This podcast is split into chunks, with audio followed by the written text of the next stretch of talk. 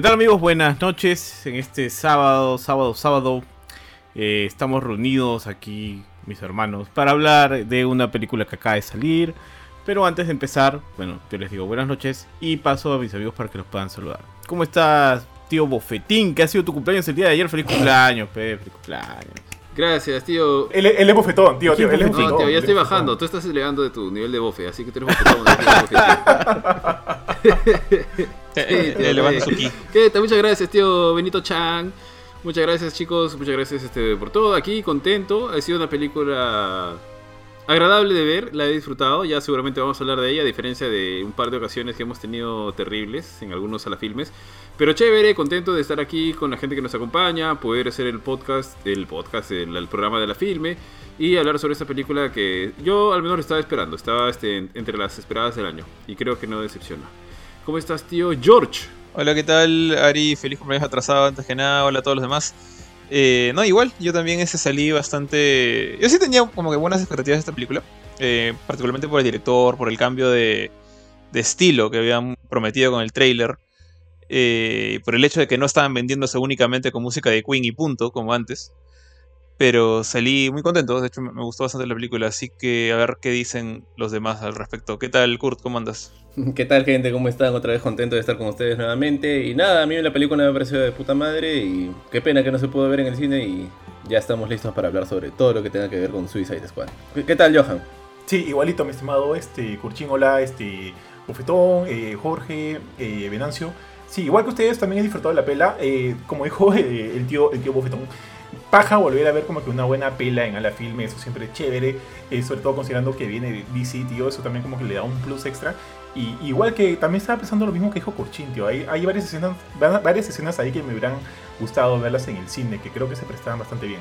Eh, la pela, sí, yo creo que me ha gustado mucho. eh, creo, yo también tenía bastante anticipación por el director. James Wan es un, es un buen director, tiene como que un buen ojo. Y nada, pues empecemos a hablar de esto, mi estimado tío Shi del Perú. Así es, tío. Bueno, primero que nada, este, a ver, si tenemos unos cuantos comentarios. Eduardo Rodríguez dice, hablemos de Chucky. Hoy vamos a hablar de, Swiss, de The Suicide Squad. Em, solo para corregir ahí. Y bueno, tíos, a ver.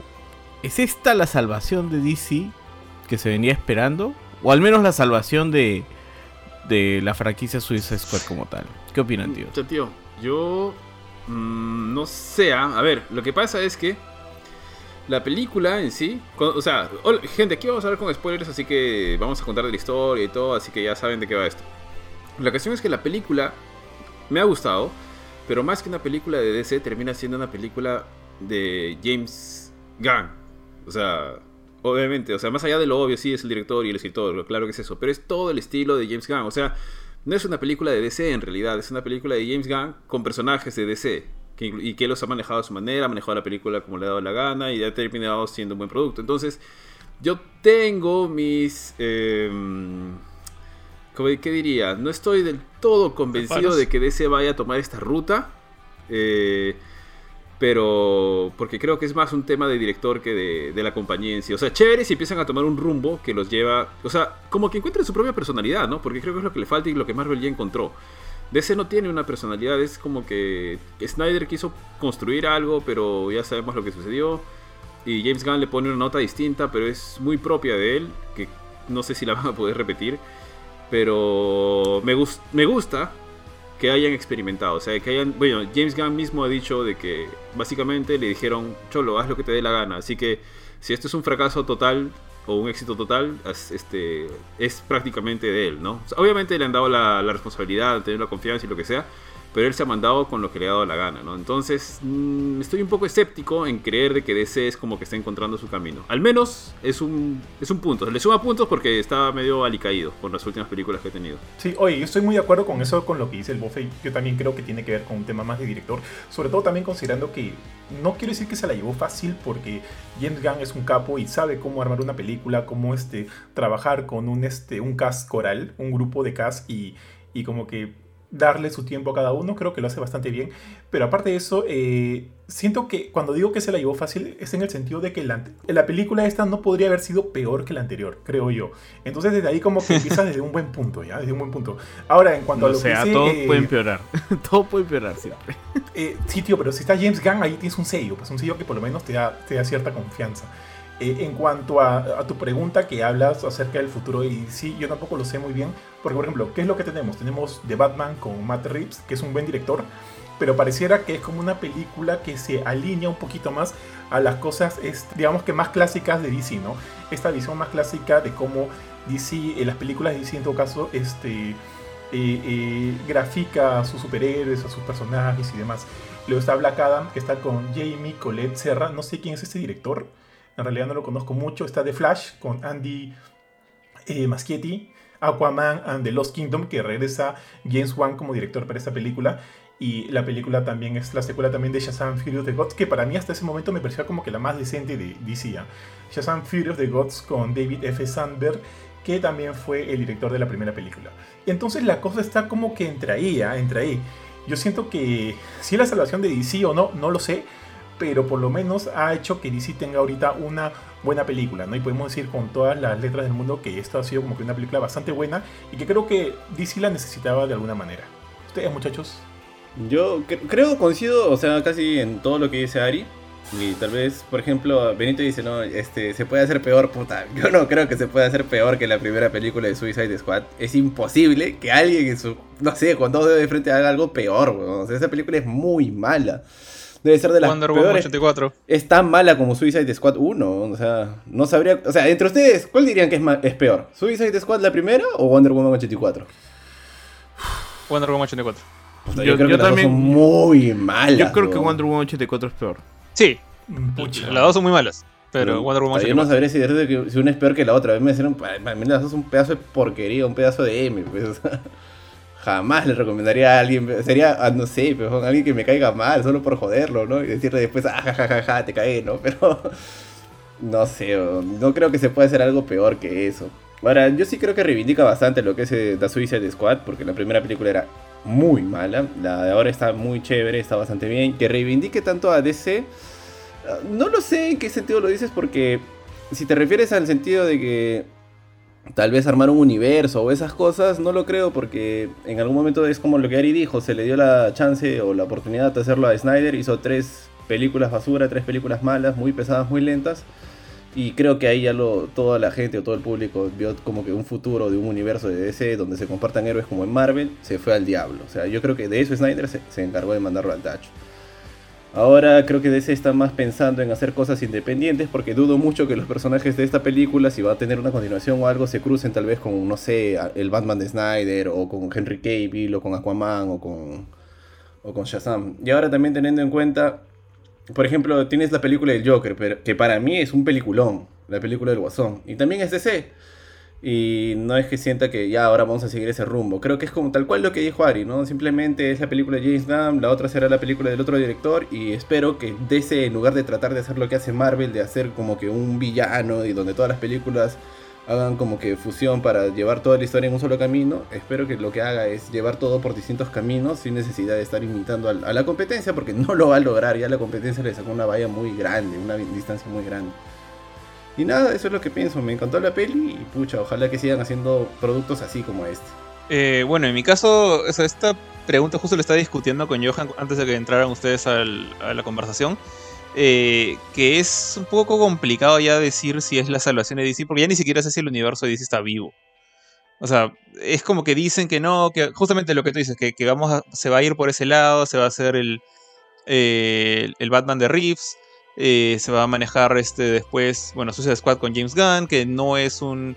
que dicen que no es un remake, no es un reboot, pero que sí lo es, pero que tampoco, así que es una cosa que como que ellos mismos se trabajan sobre sus palabras al momento de vender la película, que cuando la ves yo siento que claramente respeta la existencia de la película anterior, pero le importa un pepino si la ha visto o no. O sea, es, es ocurrió, lo, lo de la 1 ocurrió, pasó y ahí está y a nadie le importa si te acuerdas o no, porque esta película a lo mucho te va a decir que bueno que Harley y, Rick Flag se conocían, punto. Eh, entonces ¿qué tanto le importa realmente a Warner mantener este universo con vida? Porque incluso están todos estos rumores de que Henry Cavill ya no va a renovar como Superman. O sea, él quiere, pero Warner no quiere. Que Affleck va a salir en la película de Flash. Pero entonces, ¿por qué me están creando este nuevo Batman con, con, este, con el pat de Twilight? Eh, después, este, Shazam, cuando tuvimos la escena final post créditos, en lugar de poner a Superman ahí, pusieron a un Cavill, Cavill del cuello para abajo. Entonces, es como que yo no estoy seguro si Warner quiere seguir con esta idea del universo unido, pero hay películas como que no terminan de, desligarse de eso. O sea, Flash sigue siendo Ezra Miller. Eh, vemos Harley Quinn, sigue siendo Margot Robbie. Va a seguirlo siendo por un montón de películas, porque creo que lo hace muy bien en ese papel esta chica. Eh, y ojalá Jared Leto nunca vuelva a ser el Joker en toda su vida, pero, pero pareciese que su, su, Joker es canon, al menos en, el lado de Suicide Squad. Entonces es muy, para mí es muy confuso. Y no sé si, tiene sentido decir que esa es la salvación de DC cuando ni siquiera a Warner le importa un pepino mantener esta cohesión de, en el universo. Pero sí, sí concuerdo con, con, esto que dijo Benito de que es un buen camino o es como que un camino correcto a seguir para lo que es la franquicia de Suicide Squad. O sea, creo que la misma naturaleza del, Escuadrón Suicida, de estos personajes completamente desechables, no, se manejó bien en la 1. Cuando sí hubieron muertos, pero creo que el único que murió de una manera así cruda y de la nada fue Slipknot, que nadie se acuerda ni siquiera que él estuvo en la película. Mientras que ahora ves eso en todo su esplendor. O sea, muertes random de personajes que parecen importantes, eh, personajes que no parecen importantes, sí terminan siéndolo. Eh, todos manejando un cierto humor negro que, James Gunn sabe manejar bastante bien y acá creo que incluso lo, saca más a, flote que en Guardians of the Galaxy. Entonces, escucha, si, si él sigue manejando eh, Suicide Squad, no sé si Marvel va a querer seguir compartiendo con Warner. Eh, creo que tiene un buen futuro. Y bueno, la, serie de John Cena creo que lo tiene a él como, no sé si como director, pero por lo menos como productor, a James Gunn. Sí, la de Peacemaker, ¿no? Sí, la de Peacemaker. Yo, me imagino que, a. Personaje, yo me imagino que a DC le debe dar pica, ¿no? o sea, yo creo que es un poco su orgullo, porque dirá, puta madre, o sea, el universo ya está construido, los personajes ya están construidos, los héroes, las historias, todo está construido. ¿Por qué? What chucha happens, ¿no? O sea, ¿por qué no me funciona? O sea, porque ya básicamente tienen todo por detrás. Obviamente, no es. Claro, no es una chamba fácil hacer una película, hacer un o sea, tío, ¿no? Ah, mira, ahí para, para poner un poquito de contexto también, mi pregunta no era tanto también al hecho de que este, de que el universo de DC se salvara, sino el DC como películas, ¿no? Yo creo que el universo de DC está fuera de cualquier este redención actualmente, ¿no? O sea, ya es, bien mm, difícil pensar de que eso vuelva a caminar. No me parece, no me incomoda el hecho de que hay, hay, hay películas que van a seguir amarrándose al universo inicial que se quiso construir porque me parece que hay buenos personajes, hay buenos actores detrás de eso. Eh, o sea, como, como bien dijo George, o sea, descartar a Margot Robbie sería un error. Este, a mí Henry Cavill como Superman no me parece un mal Superman. Superman es un personaje tieso para mí. ¿no? Entonces es como que digo, bueno, o sea, Henry Cavill es un personaje que LeBron James podría interpretar.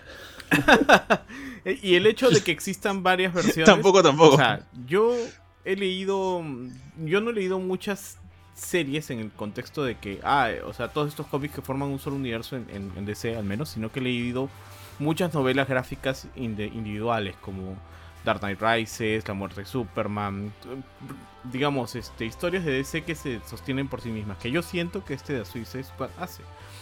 Eh, por ese lado, yo creo que más que nada, este, lo que está haciendo esta película es salvar la franquicia de The Suicide Squad, lo cual me gusta mucho.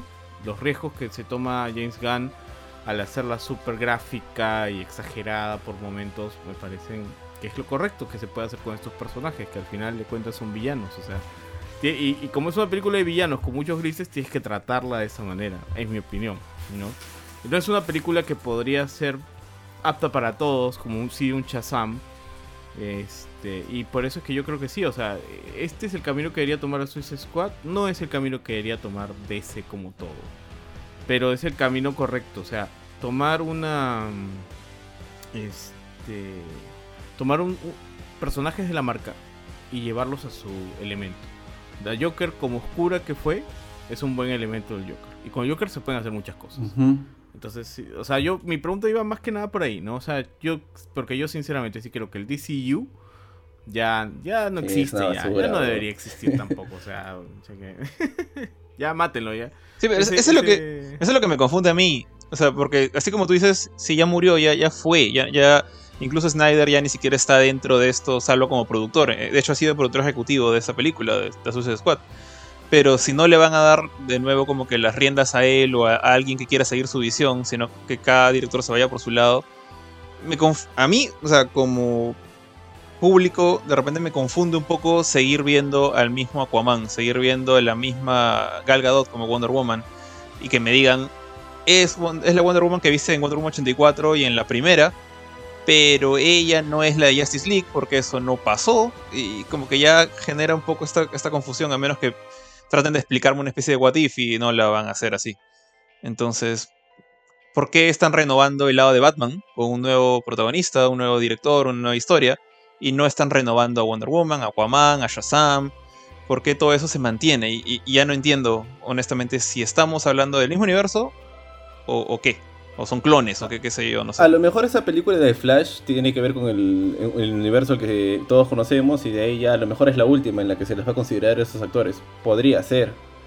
Bueno, eso Ok, y Aqu- Porque hasta donde sabíamos creo que Ben Affleck te había metido una depresión brava, ya no quería ser Batman, luego como que se arregló un poquito. Y ahora está "Ya, con J-Lo, tío, o sea, ya no nuevo". puede estar ya deprimido. estaba... Claro, ahora está con J. Ah. López, ¿no? Ahora es como que. ¿Qui- ¿Quién podría estar deprimido con una mujer como J. López? No, ah, su madre, pero bueno. El- supongo que para el Snyder Cut también grabó un par de escenas más, ¿no? Y dijo, ya, cholo, hay que ser Batman. Creo yo que con la vaina esta de Flash va a quedar ahí, o espero que queden ahí ya todos estos personajes. Ahora, sí, genera un poco de confusión, ¿no? Pero ya que sigan caminos separados, ¿no? Y si se cruzan en algún momento en buena hora, pero... Que lo hagan bien. Está bien que hagan, claro, yo, yo siento que... Por eso es que te decía, no, no sé si esto es el camino que debe seguir DC o DC la, que la salva, porque Joker ya era buena. Shazam a mí me parece una buena película, no me parece un peliculón como esa, como Joker. Joker sí me parece un peliculón, ¿ya? Pero sí me parece una buena película y creo que al menos ya se dieron cuenta que hay que borrar todo lo que se creó alrededor del universo de Snyder y empezar cada uno ir por su camino. Sí, tío, yo creo que están haciendo más o menos eso, porque siento que están como que tentando un poquito las cosas que, los resultados que están obteniendo, ¿no? O sea, de entre, ponte, cinco cosas que, que produzcan, tres son basuras y por ahí dos joyitas que creen que de repente por ahí puede ser el camino. Creo que, no sé quién lo dijo, si fue Jorge o Ari, como que ellos todavía están desarrollando una especie de personalidad. Eh, no por eso digo que vayan a ser como, como lo que está haciendo Marvel, lo que sé yo, pero de hecho sí están buscando algo que les funcione. Creo que las otras películas, eh, no sé cuánta plata han hecho en realidad, no, no, no, no, no sé bien qué, en ese sentido qué también les ha funcionado económicamente, pero sabemos que a, nivel de crítica no les ha ido tan bien, excepto por puntos eh, muy fijos, ¿no? Como dijo Kurchin Joker, que a mí también me parece muy buena, esta Suicide Squad que creo que es bastante buena a nivel de crítica, y, eh, y en su momento Shazam que también tuvo por ahí como que eh, opiniones muy, muy positivas. Entonces, creo que están probando ahorita, probando, probando, probando y ver por dónde, por dónde ir. Pero, pero también creo que lo que les está funcionando mejor es eh, sacar películas independientes, sacar películas independientes ya que entre una, una o dos o tres, qué sé yo, por ahí les va a salir algo, algo bacán. Como lo que fue Joker. A mí me gustaría ver algo más del tipo Joker así acá en un futuro. No sé si con el mismo personaje o, o con, o con otro, otro de los villanos de DC, pero algo así como que Algo así, centrándose ¿no? en el villano y de repente hacerlo con esa misma onda, ¿no? Un poquito más este tirando a- a- al drama con comedia negra y, y, o sea, me gustaría ver eso, me gustaría ver eso. Así que yo, a mí me gustaría que sigan intentando, sigan probando, porque algo por ahí les va a salir chévere. Tío, bien, no se te escucha, no se te escucha nada, tío. Ahora sí, ahora sí. Paso a leer unos comentarios. Aquí el buen Pablo Raúl Escurra nos dice buenas noches, saludos a todos. Aún no tengo la oportunidad de verla, así que Pablo. escuchar el podcast en unos días. Está bien, Pablo, no te spoilees todavía. Igual Rodrigo Raúl Escurra dice saludos, gente, piensa bien la peli. El tomatómetro le dio buen puntaje. Así es. Ángel Serván dice, es que ahora las películas de DC pueden ser buenas y ya nada más. En cambio en Marvel, como su- con sus películas pueden ser buenas y te hace teorizar el futuro de lo que se viene. Así es, Marvel ha creado básicamente una serie a base de películas. Y Samuel Moreno dice, están dejando a los personajes que han funcionado como Wonder Woman y Aquaman. Es más, en Aquaman mencionan brevemente lo sucedido con Steppenwolf.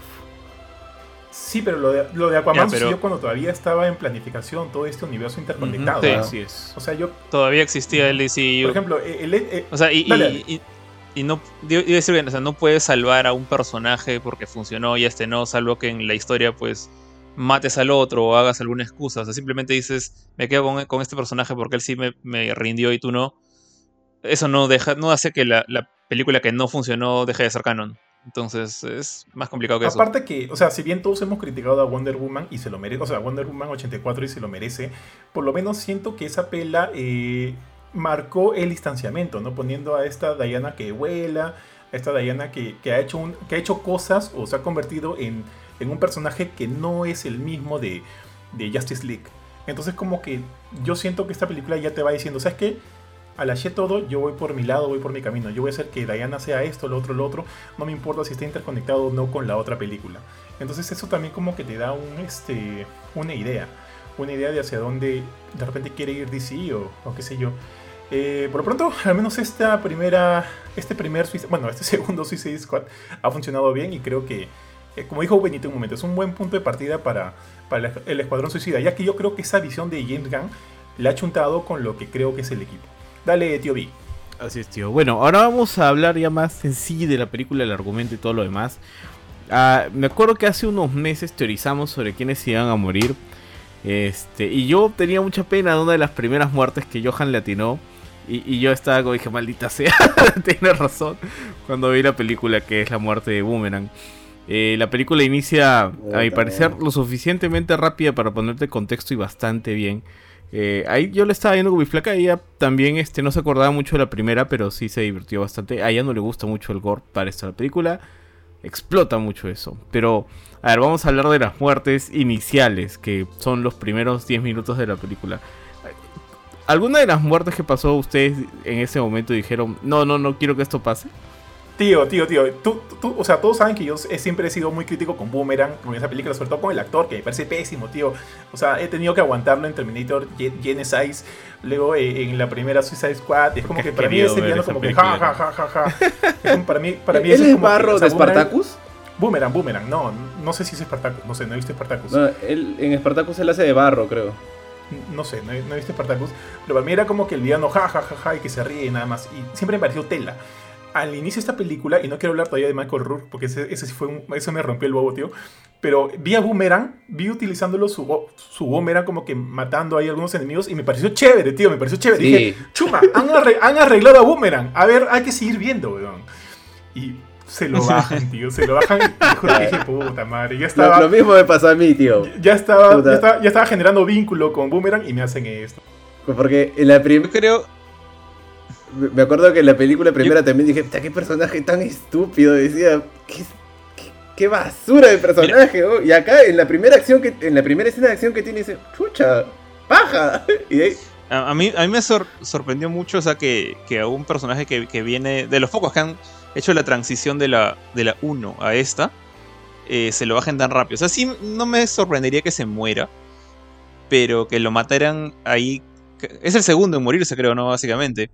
Eh, fue como que una, una sorpresa, o como una manera de, James Gunn de decir, acá nadie está a salvo. O sea, mira, maté a- al, peluche que, que te cayó bien en el helicóptero, ahora mato a ese también. Te, acuerdas de en la película y que lo estaba haciendo chévere, porque sí, el pata lanza sus boomerangs y corta las cabezas de unas cuantas personas y como que te hace pensar, ah, bueno, sí hace algo.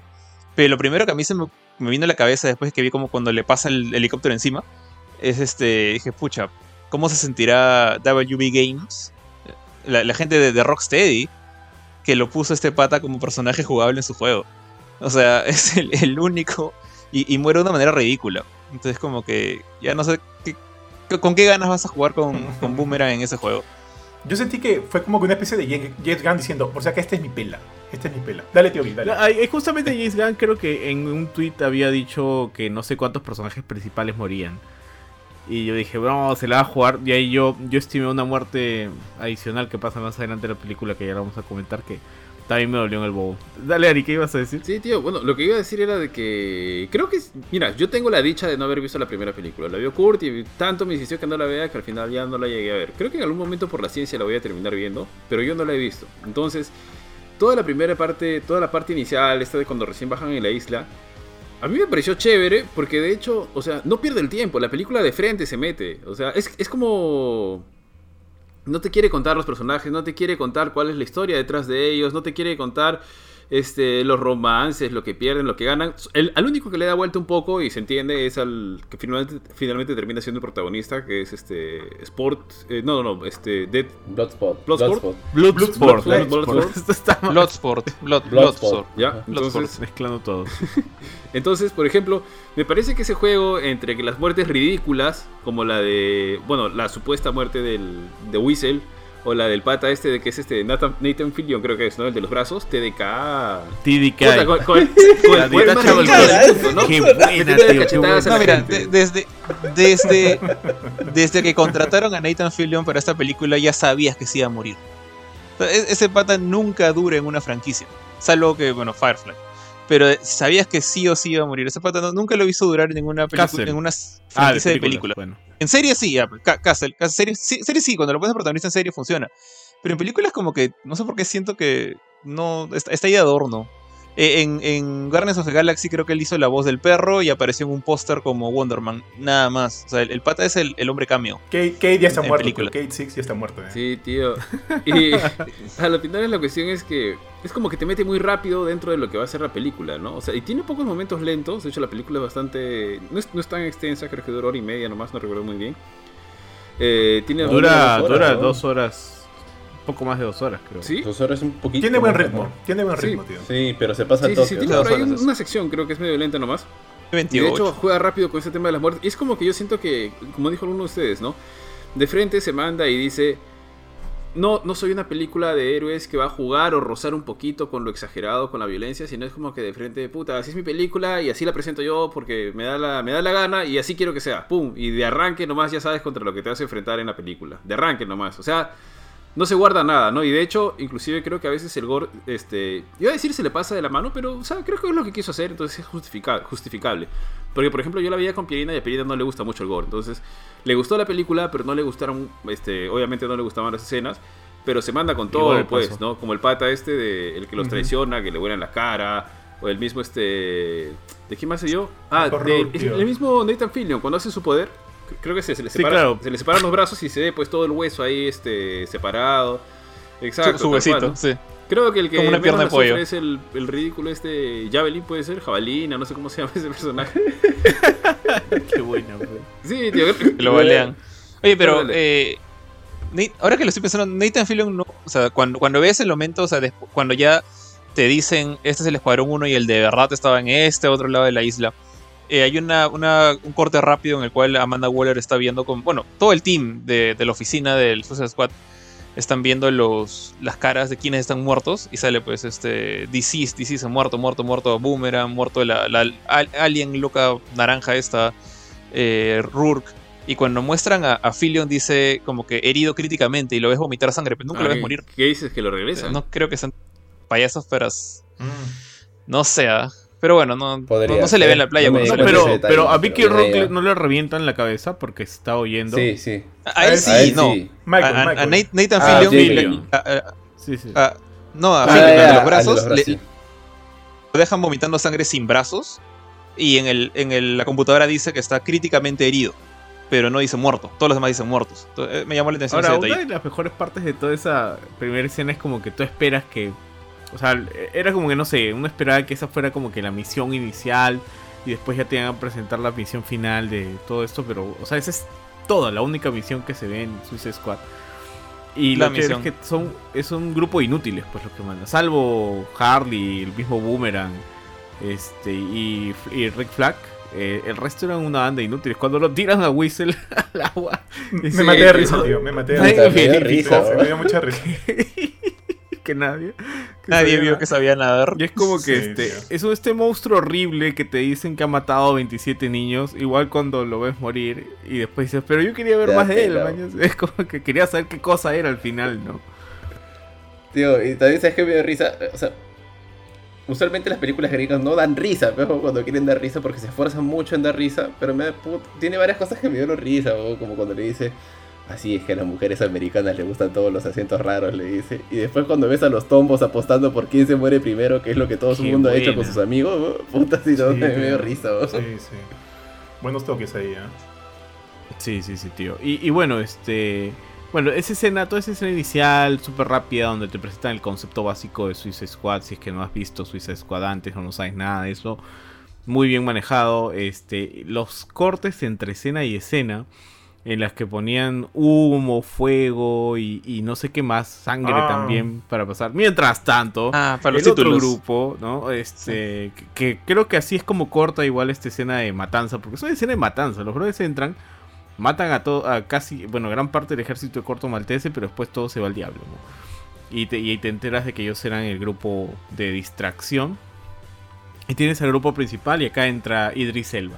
¿Qué tal les pareció Idris Elba como Bloodsport? A mí, en lo personal, me pareció muy bueno. muy- me gustó bastante. eh, Tanto el guion que le pusieron como él como lo interpreta. Sí, tío, es un buen lead. Aparte que también por ahí le dan como que algunos matices de comedia. Porque con todo este vínculo con las ratas, de cómo lo ves así cagándose de miedo con las ratas. Como que sí me, sí me generaba risa, tío. Me generaba risa. Puta. Sí le creo, ¿ah? Sí, le creo. creo Me, que- me gustaba un culo la relación que tenía con John Sí, tío, Cena, exacto, eso. Puta, me pareció Ah, sí, sí, Creo que lo de los personajes ha estado Sí. muy bien manejado. Uno de los Chévere temores que yo tenía era de que esta sea una película de Harley Quinn porque era una flaca, porque es una actriz de peso y demás. Pero al final no, Harley Quinn simplemente es un personaje más dentro de este grupo. Eh, inclusive el mismo protagonista no es que tiene tanto, o sea, tanto más tiempo en pantalla, obviamente tiene un poco más que los demás, pero tú todo el rato quieres saber de todos, ¿no? No es que solamente te preocupas por, por Idris Elba. Entonces tienes a Idris Elba, tienes a John Cena, que creo que encontró el papel de su vida porque quiero saber qué, qué hace Peacemaker, aunque llega un poquito al Sí, shopping al final, pero finalmente eso es lo que era, ¿no? O sea, pero era súper chistoso esta conversación que tienen de los, este, de la bahía llena de penes, una cosa así, el pata le dice, sí, sí, me los comerías y eso traería paz al mundo, una cosa así. O- Tío, yo sentí eso un chiste Bauer, así. tío, deberíamos estar escribiendo era una guiones para eso, pero era gracioso. Estábamos muy gracioso. Oye, Bofe, yo no sé si tú has visto, pero John Cena maneja bien la comedia, weón. Él tiene una película con tres Sí, padres, sí son la he tres visto, padres, sí. dos padres hombres y una mujer. Y el, el weón tiene buen timing No he visto comedia, esa o sea, película. Sí, sí le creo. Pero lo he hecho muy Es un bien. mater- O sea, a mí me parece un mater es- risa. La escena Sí. cuando el weón sale en calzoncillos es, Es- como que. De lo más natural. Terry Whitey, el Terry Whitey. Ese, ese pata, sorry eh, a los fans de, de Drax, pero ese pata actúa mejor que Batista. Solamente que creo que todavía no lo han, no lo han No lo explotado sé, tanto. Yo siento que Batista Sí, actúa bien. no ¿no? sé, o sea, yo siento como que O tiene sea, siempre el mismo No gesto. sé si mejora, y no porque Creo sea fan de Batista o fan del o sea, otro. Blade Bueno, Runner. también, como, como conversamos la Son vez, ritmos distintos, tío, para mí, ¿ah? sí, como conversamos la vez pasada, a, a Batista todavía no lo hemos visto brillar en ningún lado más que pues un poquito en Blade Runner. Pero todavía no le han dado un buen papel. Y creo que él se presta más para el tema dramático. Aunque hace sus gracias como Drax. Pero como personaje ridículo o, o irónico, creo que sí no lo hace Sí, mejor. es que creo que ese papel le, le Creo- creo que puede ser el Sí, creo que personaje, el personaje que le ha weón. Sí, chuntado, porque inclusive Puta, mira, mira el traje, weón. O sea, O sea, No, pero lo más gracioso es cómo, cómo se toma en serio, pues, ¿no? O sea, la, la, ca- Claro, cómo que Peacemaker no- se toma tan en serio. Y al final, o sea, hay un peso de seriedad en todos los personajes con respecto a su fuerza, a sus convicciones, ¿no?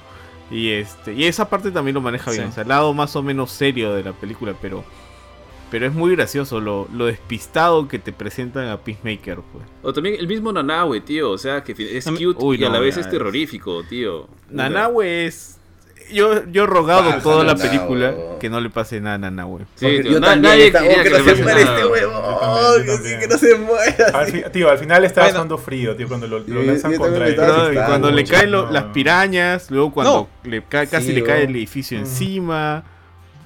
Cuando lo balean. yo dije, no. Lo balean y te das cuenta que, que todas las balas le rebotan, ¿no? Pero yo pensé que ya ahí lo iban a matar. Es más, cuando cae, cuando cae se saca el ancho de la torre y tú lo ves con los ojos abiertos y le sale una lágrima, incluso le, le- lloró una lágrima. Dije, se murió. Pero no, luego, luego reacciona, ¿no? Pero sí fue, fue fuerte. ¿ah? O sea, yo tampoco quería que muriera el, el Ahora, quien me ha parecido una revelación Ay. como actuación, porque yo nunca he sabido nada de ella, es, es quien hacía Ratcatcher 2. Para empezar, la introducción me pareció muy graciosa, ¿no? Que sea Ratcatcher 2. Es como que, ¿por qué no tenemos el 1? Ah, porque se murió. y como que. Era Waititi. ¿no? Muy buena. O sea, un papel adecuado para el todo el plan de Ratcatcher. Y me pareció que fue un personaje bacán. O sea, le ponía la nota, pues, este, sentimental, el tema con las ratitas y, y el temor a las ratas que le tenía el mismo Idris Elba. ¿no? Tío Sebastián, qué gran personaje, tío. La rata. Era el personaje el personaje inocente. O sea, era, la única que podrías considerar inocentona en todo ese montón de desadaptados. Y creo que por eso como que en parte no le tiras el mismo cariño que el tiburón, es, es distinto. O sea, no quieres que le pase nada porque sientes que no, no se merece que le pase nada malo. Es el, el corazón del grupo. Eh, y el Es tiburón es otra cosa. grupo. Tiburón te encariñas. Es el corazón Tío, del alma del con- grupo. tío, alucina que me dio ganas de jugar a Plague Tale de nuevo. Ah, sí, tío, todo. Después de esa, de esa escena con, con Ratcatcher. E- Ese es Plague Tale hecho Sí, eh, película, tío. Claro. claro. La, escena. O sea, eh, bueno, iba, quería- no le contesté a Benito cuando me preguntó sobre Iris Elba y su, y su Bloodsport, pero yo me acuerdo cuando vi el trailer, dije: Este, este pata es, es otro Deadshot. O sea, simplemente no pudieron conseguir a Deadshot o no quisieron recontratar a Will Smith y trajeron este pata y, y ya está. Y pensé que ese iba a ser el chongo, pero. eh, y ahí moría, pero en la misma película te das cuenta que. Es como que James Gunn está consciente de eso, de que es un pata relativamente genérico, que es el clásico eh, superhéroe, entre comillas, cuyo gran poder es ser hábil con armas. En, este en el caso de este pata tenía estas pistolas súper tecnológicas y raras. eh, digamos, es como el- la Black Widow, el Bullseye, el Hawkeye, con, con ciertas eh, diferencias, ¿no? Y incluso yo, yo siento que James Gunn sabía que lo iban a comparar con Will Smith, porque uno, cuando, cu- cuando lo ves, cuando lo conoces, te dicen que tiene una hija y que el pata este, como que está encarcelado y no puede cuidar a su hija. Y dije, pucha, es Will Smith otra vez, es el mismo tema. Y, y Amanda Waller lo, amena- lo amenaza con la hija, que le va a hacer algo malo a la hija. Y dije, va a ser el papá, el papá luchón, sufrido, y cuando habla con la hija Sí, por el teléfono, risa, meten a insultos. Dije, no es, el, no es Will Smith, es, es otra cosa. Se están burlando, se están haciendo una parodia de, de, de Deadshot. Y está bien. Y luego cuando, habla, cuando se encuentra con, con John Cena y, y le dicen los poderes de John Cena, este pata puede hacer lo que sea con armas.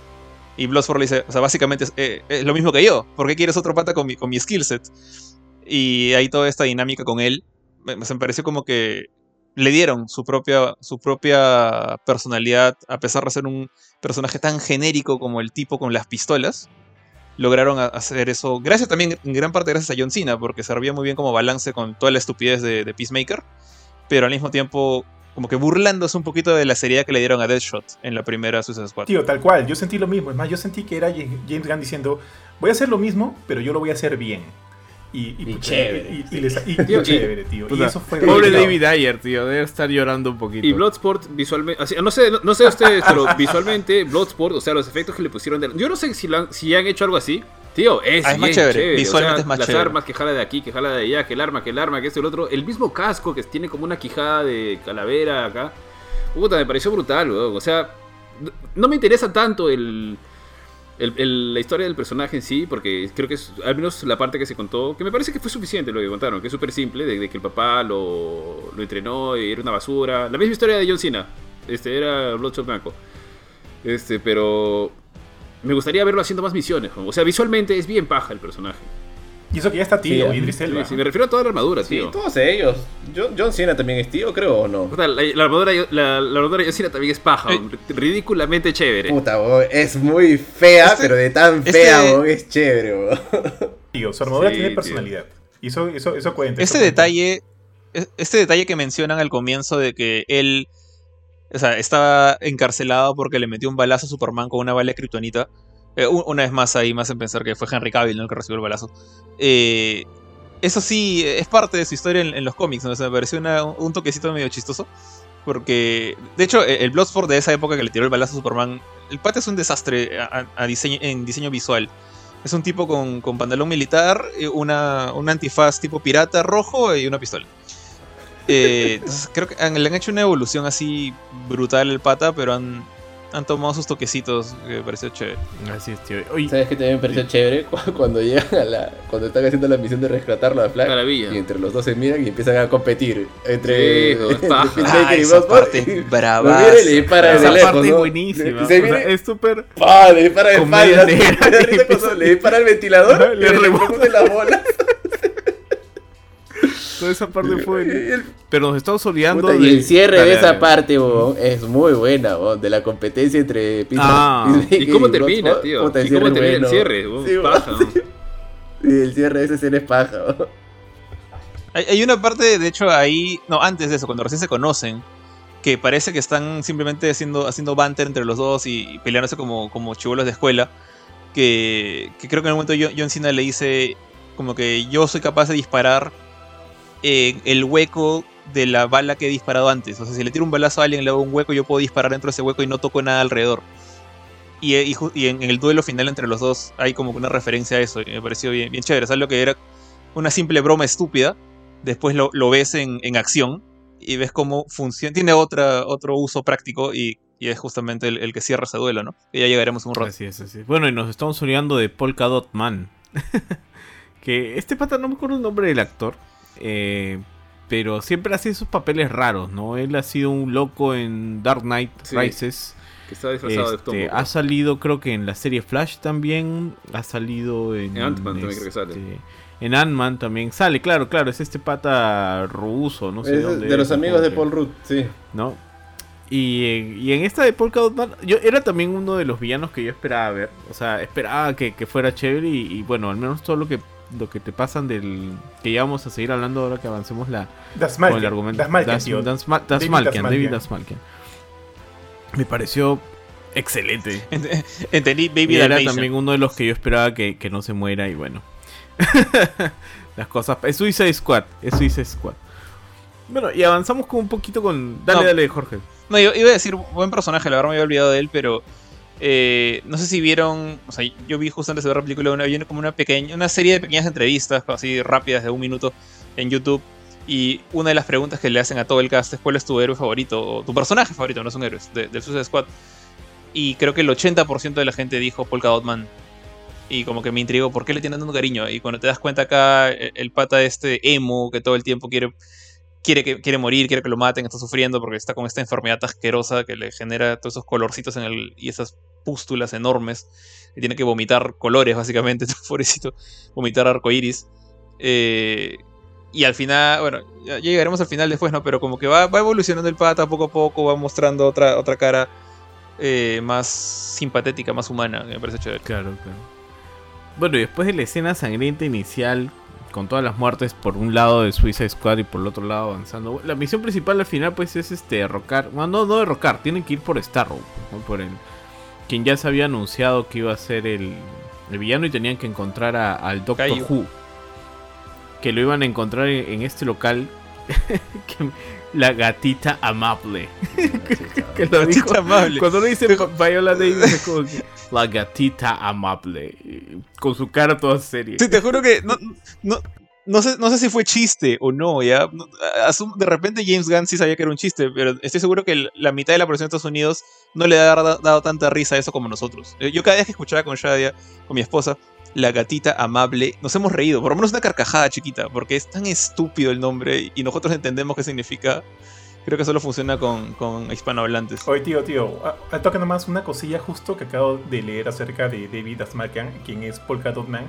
Dicen que, bueno, él sufre de vitiligo y dice que tuvo como ¿Sí? que un eh, nexo, un feeling bastante grande con el personaje, ya que a él de niño lo jodían por eso, le decían Polka Dot, Polka Dot, por el tema del, del vitiligo. Y como que Ah, interpretar ese papel le ha parecido, le ha parecido bien chévere. Maña, yo tampoco sabía eso, estoy justo leyéndolo y me pareció como que un detalle así Bien, bien pajita, tío. Chévere, chévere por el men. Porque igual que tú, le tengo respeto, ¿ah? El pata es bien, bien, bien paja. Sí, es un buen actor. Y sabe hacer estos personajes raros, este, fuera de lugar muchas veces, ¿no? Que Sa- sa- ¿Sabes? Eh, En el momento que más me gustó Polka Dot Man, o sea, tú lo ves al comienzo como que todo flaco, emo y todo lo que quieras y, y lanza sus poderes y toda la gente se queda como que boquiabierta. Pero donde más me gustó fue cuando matan a. Sí, sí, sí. ¿Cómo se llama? Milton. A Milton. A- al, al Mi- Milton. Milton. Milton. A Milton. Lo matan a Milton básicamente porque un pata se volteó y vio a Milton y, y randomly, ¿no? Lo, lo matan como basura. Y le dicen, acaban de matar a Milton. Y Harley, ¿quién? Milton, estuvo con nosotros todo el tiempo. Dice, yo me hubiera dado cuenta si iba un Milton con nosotros. Y el único que se ofendía, como que, que en verdad le había chocado la muerte de, de ese pata que los había llevado, el, el chofer que habían raptado, que lo habían, le habían apuntado la pistola, lo habían hecho sufrir todo el tiempo. Fue él, o sea, Paul Gottman está como que asado por la muerte de su pata Milton. Y creo que incluso Harley al final pensó que, que, que, que Bloodsport- que Bloodsport se llamaba Milton. Entonces como que ni cuenta se cruzó por su cabeza que quién era Milton que, realmente. bueno, Hardy siempre está en otra, ¿no? Pero este, o sea, Milton era de la escena de la resistencia al final, ¿no? Claro, en la escena Era- de la lluvia, donde sale así en cámara lenta, entrando al edificio, Sí, sale también, Milton al también, costado sí. también caminando Sí, en cámara sí. lenta. detalle, gran detalle, gran detalle. Sí. Ahora, este. La misión, bueno, es. No me acuerdo, tenían que derrocar al, al Estado, no tenían No, que no, no, derrocar, la ¿no? misión Solamente era tenían que ir de frente a- Jotunheim. No. Sí. Que era esta, esta torre donde, donde estaba to- todo lo relacionado a Starro, pero lo que pasa es que el, el, el régimen anterior de esta familia que colgaron en público eran aliados de Estados Unidos. Entonces como que ellos tenían guardadito Starro ahí y no pasaba nada. Pero el, el- el dictador que los derrocó y que ahora era el líder era antiamericano, o sea, anti-Estados Unidos. Y tenían paltas por... Supongo que ya llegaremos a ese punto, ¿no? Pero que él fuera el encargado del país donde Sí, estaba sí, sí. Y bueno, y tenemos estos dos villanos genéricos, pues, ¿no? Tenemos al, nuevo presidente y al general, ¿no? Que, que son genéricos, o sea, el típico general rabioso que quiere matar a todos, que quiere irse en contra de Estados Unidos, y el presidente que tiene un plan más elaborado, pero que mete la pata, pues, en eh, enamorándose de Harley Quinn. Y, o sea, toda esta parte en la que el brother empieza a, a detallarle su plan porque él termina secuestrando a Harley, le propone matrimonio después de una escena de este una escena 18 más, pero ni tan 18 más en realidad. No, Sí, claro, la o sea, lo suficiente. o empieza sea, y pum. No, no es ese tipo de película. pues, Se entiende, no, se no entiende es perfectamente. Tío, tío, solo una cosa con esa escena, eh, como que está acompañada de una música bien Sí, baja. sí, sí, sí. Y sí. me, hace, y, y me hace pensar que ponte, la primera Suicide Squad también tiene como que música chévere, pero siento que esa música no está en favor de la película, sino como que pones en la primera película, pones, qué sé yo, Bohemian Rhapsody, porque la canción es de puta madre, tratando de hacer de que eleve, eh, eleve o, o- o las escenas que estemos viendo chapen un poco de lo baja de esa película y no funciona. canción. Sí. En cambio acá, Era a cambio, acá yo siento que varias de las canciones que han puesto, inclusive en el inicio con el Die, Die, no sé quién canta esta, esta canción, o, o esta, o La durante canción era de suicidas. de- Ahora que me has hecho acordar, esa canción, o sea, él decía tal, se suicidó a los tantos años y luego decía, Sí, tal cual. eh, así es es. gente que se murió, es gente que se y, murió. Y, y, y también la canción con la que escribes esta escena de Harley Quinn, como que eh, ayudan a elevar las escenas. Y eso me parece como que bien. Y aparte, eso es algo también que James Gunn eh, maneja bastante bien, ¿no? El tema de las canciones, como ya los vimos en sus películas de Guardianes de la Galaxia. Y creo que también es un buen punto ahí a, a tomar en cuenta, mi estimado tío G. Pero dale, Sí. continúa, continúa. I- Iba a decir que, o sea, esa escena, la, la escena R18 que decía Benito, o Sí, sea, que realmente no se ve nada. O sea, es como que em, va- van a pues. hacer su, su, su, su y, lo cortan, pero antes de que empiecen el delicioso, me- me- de- incluso en ese momento sabe manejar el, eh, eh, su estilo de humor porque te das cuenta que botan jarrones y cosas y hay un momento en que Harley bota un jarrón negro, luego se empujan a un lado y botan otro jarrón idéntico y es como que ya parece una escena de Tommy Jerry. Están botando a propósito la- la- los jarrones como si fuera Link en una casa en Zelda. Y ya era como que hasta, hasta ese momento su- supieron cómo, cómo sacar jarrones, jarrones, se- risas, porque para mí esas escenas normalmente se sienten forzadas, se sienten como que "Ay, otra vez, no, otra vez van a tirar. Eh, acá no, o sea, siempre, siempre sabían hacer humor en todo momento. Y ahí viene una escena que viene. ¿Han, han visto la de Harley Quinn, la anterior? Ah, Personal ¿sabes de Trainer. prisa? ¿No la han visto Yo no. ninguno? Es que, es que No he visto No, no es muy propia. O sea, ahí- ahí intenté, yo, yo no sé si, Pero- si entra de. O sea, si es canon o no es canon. O sea, ahí entramos en ese entorno. Pero va muy de la mano con eso. O sea, soy el único que la he visto entonces. A mí no me pareció una mala película. Sí. Me parece decente. Eh, tampoco es buena, excelente. Pero sí es una película para pasar el rato. Por veces lenta y todo lo demás. Pero fuera de eso. O sea, toda su escena de empoderamiento de Harley de, de decir este. No, tienes que reconocer las alertas rojas. Y como es Harley, cuando reconoce una alerta roja, lo primero que hace es matarlo. Y esa parte es como que tú dices, ¿qué? no. Yo esperaba algo más de ese villano, esperaba que hubiese algún involucramiento, pero una vez más James Gunn nos recuerda que no es, pues. ¿no? Que no es. Ese, por ese lado, por menos, me gustó el, hecho de que Harley como que reconociera que ya, ya, la, ya la fregó con el Joker y esta Harley ya, ya ha superado esto. No es la Harley de- del final de Suicide Squad 1. Y es como que ya, ya, me, ya me tocó antes, ya le reconozco esas sonceras, así que eh, mejor te mueres, ¿no? Sí, claro. Claro, yo entiendo el punto, el- entiendo el punto de Benito que hace, o sea, por, por, qué, por qué menciona la, la anterior película, porque es una manera de, de, de- de hacernos ver de que este es un personaje que ya ha estado construyéndose y ya, digamos, como que ha crecido, ¿no? Ha crecido a través de la primera Suicide Squad, ha crecido a través de la película esta, la emancipación de Harley Quinn y no sé qué ondas, tío. Y ahora como que tenemos otra vez una, una Harley Quinn, no sé si decirle más empoderada Sí. o más, más, más este... Más libre al final. Bueno, no sé. Creo, Sí. creo que el nombre final de esa película después de la primera semana de estreno era Harley Quinn vs. Prey. Así nomás, así lo pusieron. Y, entre paréntesis, el- el- lo que parecía una, una letra, un nombre de una canción de Panic! at the Disco. Oye, Oye, y este, de alguien Que eso lo quitaron. Ah, De alguien que tenía claro de que no se iba a morir era esa flaca, porque creo que ya va saliendo en varias películas y era como que, pucha, ya la flaca está de peso, creo que el personaje le cae como que a pelo y dije, ah, esta, esta es la única que puedo decir, no se va a morir. claro, o sea, pero igual habían fuertes Sí. dudas. Bueno, al menos en la escena inicial, cuando Con se ella bajan no a tuve todos, dudas. Yo sí tenía dudas de, de qué iban a hacer. Dije, ¿se la va a jugar o no se la va a jugar? Ahora, Yo, por ejemplo, yo me quedé muy sorprendido cuando, cuando John Cena es el que parece que va a morir, ¿no? Porque él tiene, le habían hecho marketing a su serie. Y, y bueno, después sabes que no se murió, pero pero yo, yo me sorprendí mucho. Dije, pucha, o sea, la serie es, un, es una sí, yo precuela. pensé lo porque mismo. ya lo Yo pensé que, iba a ser una precuela finalmente la serie. Y dije, ah, seguro lo van a matar en esta. Y cuando se enfrenta finalmente pues al personaje de Bloodsport, yo dije, este, ya, ya se murió, ¿no? Y la otra va a ser una precuela, pero bueno, vemos que no es así. Este, volviendo así por partes de la película, la escena súper graciosa en la que ellos se enfrentan a... Los que ellos hacen una competencia de matanza entre Bloodsport y Peacemaker. Ese, ese punchline de que eran lo- de que eran la Ah. resistencia, tío. Súper cruel la vaina, ¿no? O sea, se bajaron a toda la resistencia ellos me parece un cague de risa. Le dice, oye, ¿qué estás tomando? ¿Estás tomando hotel? Le dice. Oye, Red Flag, ya. Este, ya, ya creo que en vez de ir por partes de la película, hablemos un poquito más acerca de en sí de, los personajes y las muertes. Eh, en el caso de Rick Flag, tíos, a mí no me gustó que lo matara. Yo esperaba que el personaje siguiera en la franquicia. Pero no sé qué opinan ustedes. Me dio pena también. Cuando vi que él se murió dije, uy, chucha, cualquiera se puede morir. Pero sí sabía que Margot Robbie no se iba a morir. Y encima dio un montón de pena. Y dije, puta, no sé, por ahí. Dije, ya, le ha clavado solo la puntita. Y después, ¡pah! Le puja Te lo dejan claro, te lo dejan claro. Sí, y se ve tipo de puerta y dije, ¡No! Ya, bueno, ya está, ya. güey. Y de ahí también me dio pena, por más de que, bueno, es el Peacemaker, ¿no? Me dio un poquito de cosa también, de que me caía también que ahora él pase a ser como que un tipo de villano, pero dije, o sea, no sé si es villano o no, porque al final es como que es su misión, ¿no? Es como Thanos. ¿Será malo o no será malo? Él pela medio universo y el pata también, ¿no? Le dice, no me importa si tengo que matar a un niño si esto va a llevar a que haya paz. Entonces era chévere el personaje porque moría en su ley.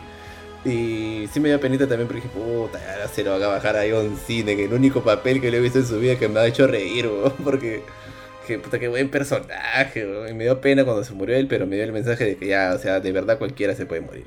Tal cual, tal cual con Kurchin, ¿ah? O- Alto que más, este, cuando, cuando, cuando matan este, a Rick Flag, yo no, no sentí tanto feeling, porque, o sea, el personaje no me parecía malo, me parecía definitivamente mejor que lo que vimos durante la primera película y no está enamorada de esta, de esta Shakira, manjas, sino como que es un personaje un poquito, es, es un personaje distinto y creo que es mejor.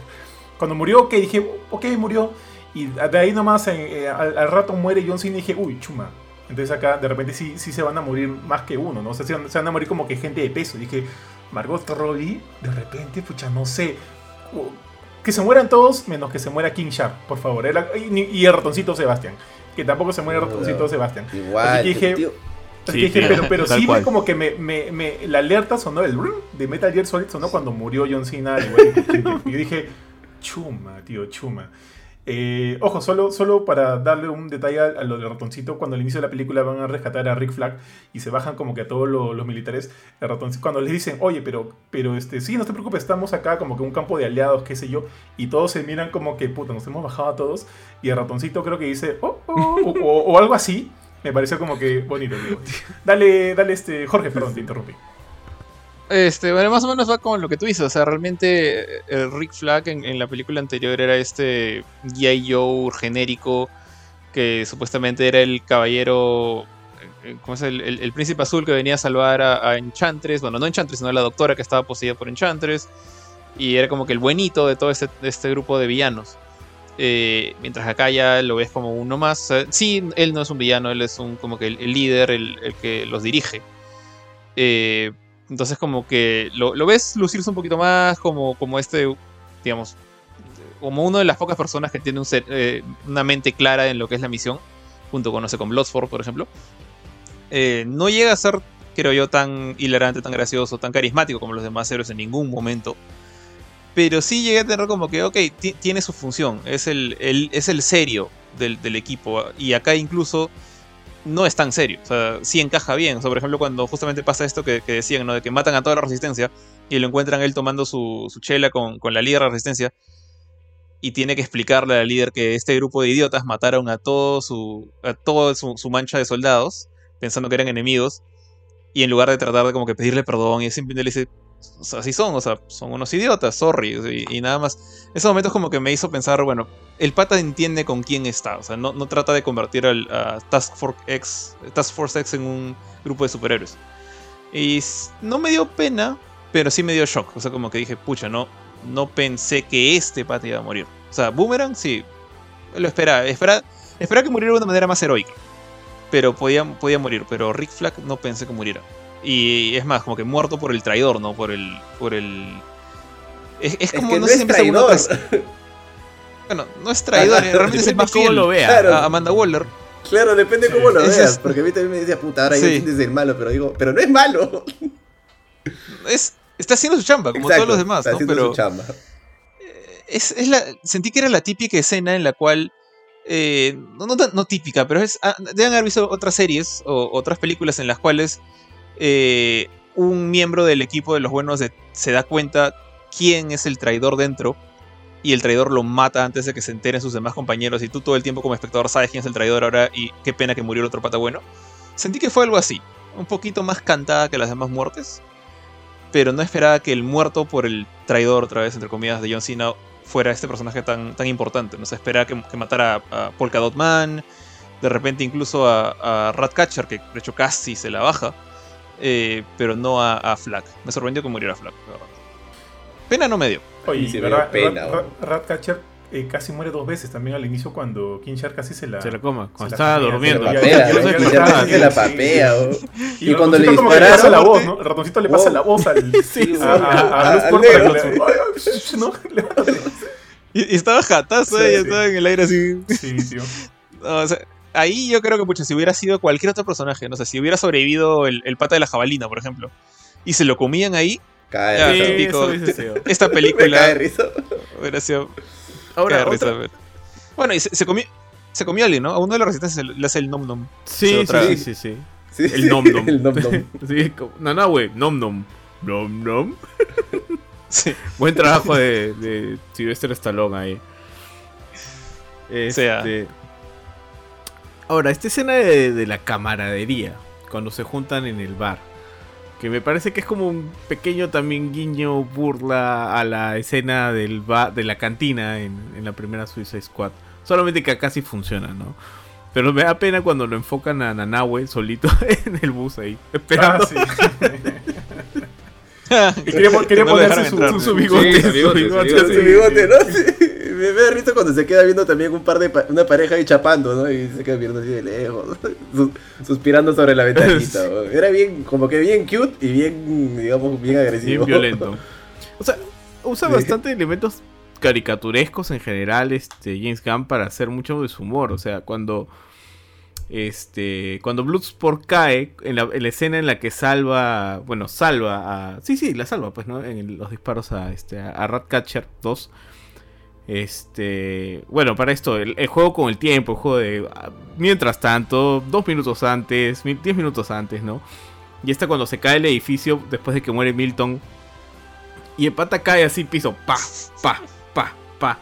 Y se une con la otra escena en la que están a punto de matar a Ratcatcher. O sea, esa parte en la que él cae así fue muy, muy de, de Tommy Jerry, como, como dijiste hace un rato. Fue bien divertido. Esa escena me hizo preguntar, ah, digo, o sea, cuando vi la escena dije, pues qué cagada, o sea, ¿por qué tan, tanta fantasía? Me decir por un momento y digo, puta, hay un, hay un tiburón que habla, weón, en la película, ¿no? No, no sé cómo No, criticar y- esto.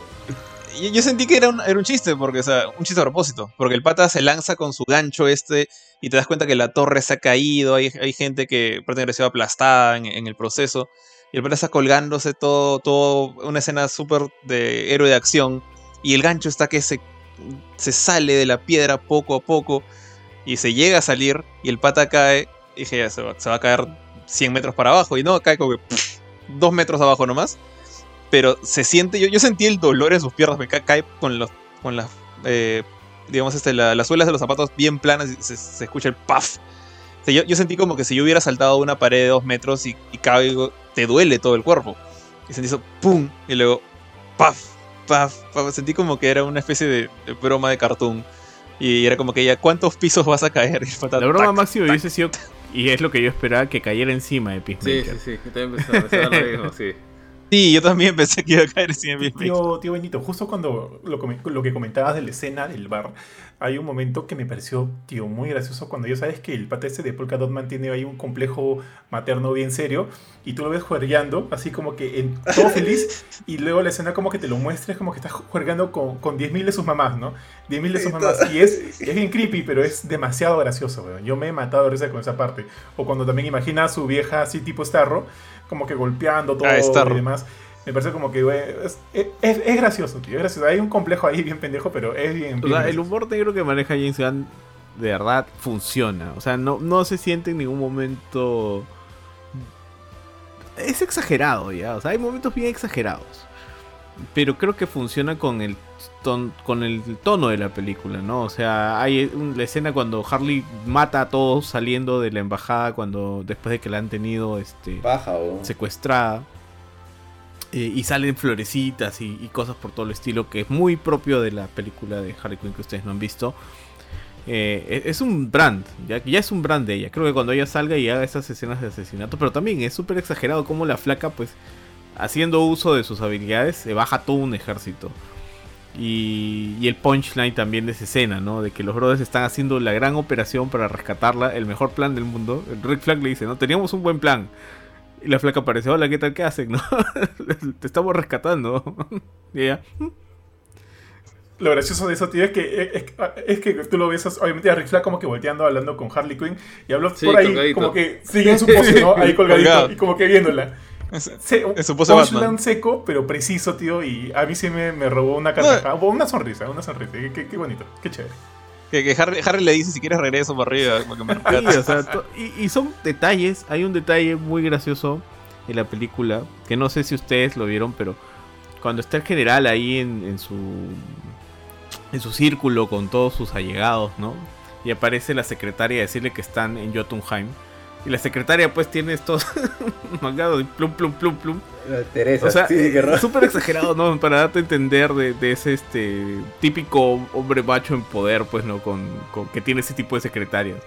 E- Esa era, o sea, fue, fue, fue gracioso. O sea, más, más que ponértelo como una exposición, era un chiste interno de, de lo ridículo que ponían a estos, este, a estos villanos, ¿no? Porque finalmente, el villano principal, entre comillas, porque creo que aquí no se trata mucho de buenos y malos, salvo en una parte crucial que tiene un par de escenas serias, obviamente, este Suicide Squad. Este. to- Todos tienen sus motivos para hacer las cosas que hacen, ¿no? Como bien dijeron, Peacemaker este, está preservando la paz, o sea, va con sus convicciones y con su chamba. Y Starro, pues, es un alien que lo han, que sobre el cual han estado experimentando, sobre el cual Doctor Who ha estado experimentando. Entonces, obviamente, quiere venganza. Ahora, yo tenía entendido de que Taika Waititi iba a ser la voz de Starro, pero al final, pues, nada que ver. Sí, yo, yo, yo lo comenté porque justo eso había salido, pero no, no, no, nada que O ver. sea- tío. fue, él fue Ratmaker. Ratcatcher. Ratcatcher 1. Ratcatcher 1. Ya, Dale, dale. Claro, ahora er, este, las escenas serias son justamente el tema de Ratcatcher, ¿no? Eh, que para mí, no sé ustedes, pero para mí funciona para ponerles alma al, al- al grupo. ¿O a ustedes les aburrió, les pareció larga? O sea, ¿qué, qué, qué parte les pareció larga o, o bueno, o lenta de la película? Mm, Así como darle alma a la película, no sé. No, no sea, la película, al grupo. Al Si me pasaban o, o no me pasaban la, la escena de, de su historia de ella, creo que no me hubiera afectado, no hubiera influenciado mucho. O sea, chévere que lo pasen y chévere que lo hayan pasado tan corto y no se hayan metido como lo que a veces pasa y pucha, me llega un poquito. Y me parece aburrido cuando como tienes varios personajes, les quieres, tienes que, te sientes obligado a darle pantalla a cada uno. Acá es al toque es un fragmento. Creo que de toda la película, la única escena que me parece un poquito lenta es cuando... Pero es algo en lo que igual pueden estar ustedes este, en desacuerdo. La escena de Harley Quinn cuando está enamorando al presidente. O cuando él le propone matrimonio y todo esto. Que sí me dio risa, o sea, de verdad, me dio risa y todo. Pero sentí esa parte, digamos que la, la parte que me desconectó un poquito de la película y nada más. De ahí todo lo demás le he pasado súper bien, me mata de risa y chévere. Sí, ¿Los demás? Sobre lo. O sea, sobre lo que dices de la chica, yo creo que. que lo hacen bien, ¿ah? O sea, Es súper rápido, súper eh, sintetizado, ya sabías un poquito de por dónde iba la cosa, es un poquito para que conecte también con Bloodsport, como para que funcione esa conexión entre ellos. Y creo que lo hacen bien porque no le dan mucha vuelta, o sea, es muy directo. Como, como, como, en- como es toda, casi toda Es- la película, súper en sí, ¿no? es bastante directa, te manda de, de arranque. Prácticamente no necesitas saber nada de- del universo de DC, más allá de que, porque de hecho los primeros 10 minutos te ponen en, context- en contexto de que ese es un, un escuadrón de criminales que simplemente los usan de carne de cañón o, o para misiones donde saben que se va a morir el 90%. Entonces, eh, eso me parece chévere de la película. No, no, se, no se va por... Es como que la película es sobre la misión y lo que sucede en este lapso de la misión. Nada más. O sea, no, no se abre mucho más allá. Y, lo poco que hace, como dices tú, ¿no? De la escena de la, de la chica contando la historia con Rodcatcher 1, con su papá. Es este. Me parece que está bien hecha. Súper sintetizada, cortita, sin darle mucha vuelta. Yo también creo que es un detalle, o sea, es un detalle bonito, no me parece sustancial, completamente sustancial para la película. ¿Sabes qué? Me recordó un poquito al primer Guardianes de la Galaxia, a un poquito este mini arco de, de Star-Lord, en el cual al inicio de la película tú ves que él es niño y, y su mamá está, está, bueno, ya está en las últimas, está falleciendo de cáncer y le pide como que le dé la mano, él no, no se la da. Y, y- y- y bueno, ahí nomás es raptado, ¿no? Y bueno, luego la, la película esta, eh, Guardianes de la Galaxia, sigue, sigue, sigue, sigue la trama, sigue la trama, y tú ves que hay un vínculo de Star-Lord con las canciones, con este mixtape, con el hecho de él, de que a él lo reconozcan como Star-Lord, no como Peter Quill, sino como Star-Lord. Y al final de la película regresa otra vez esta escena de la mamá pidiéndole la mano a, a, a- a- a- a Peter Quill, a Star-Lord. Él finalmente se la da y al final de la película ves que ahí tiene como que un, un pequeño regalito de su mamá diciéndole que, que, no sé qué cosa, no sé qué cosa, mi pequeño Star-Lord, ¿no? Y ahí como que haces la conexión. Yo siento que esto me recuerda un poquito a eso, no tan detallado como dijo Ari, súper resumido, pero sí como que tiene el momento feeling, ¿no? El momento feeling eh, que como te digo, creo que tiene un poquito esta fórmula de, de, esa primera película de Guardianes de la, de la Galaxia. Y como James Gunn está ahí a la cabeza, o sea, yo hago la conexión. Eh, pero bastante resumido y como que un punto, un punto sensible, bonito a la película, no sustancial, pero me pareció bonito, me pareció correcto.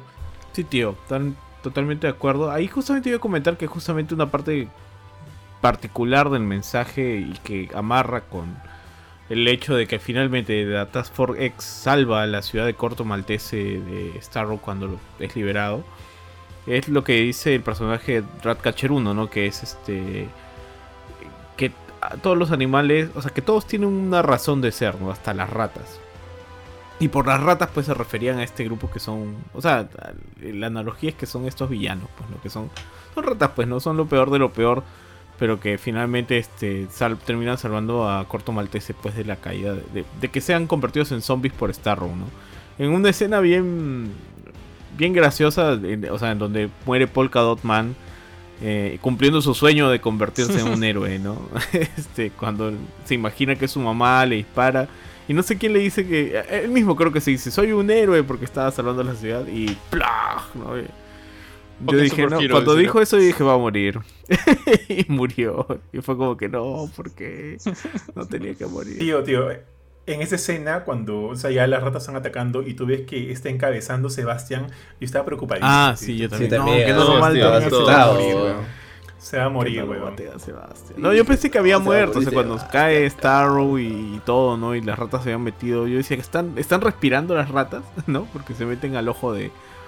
Tío, ¿sabes dónde también me entró pánico? Está Cu- nadando, Cuando, cuando la flaca, la que controla las ratas, encuentra el, el disco duro, pues, ¿no? Y ve que el Peacemaker lo ha matado al.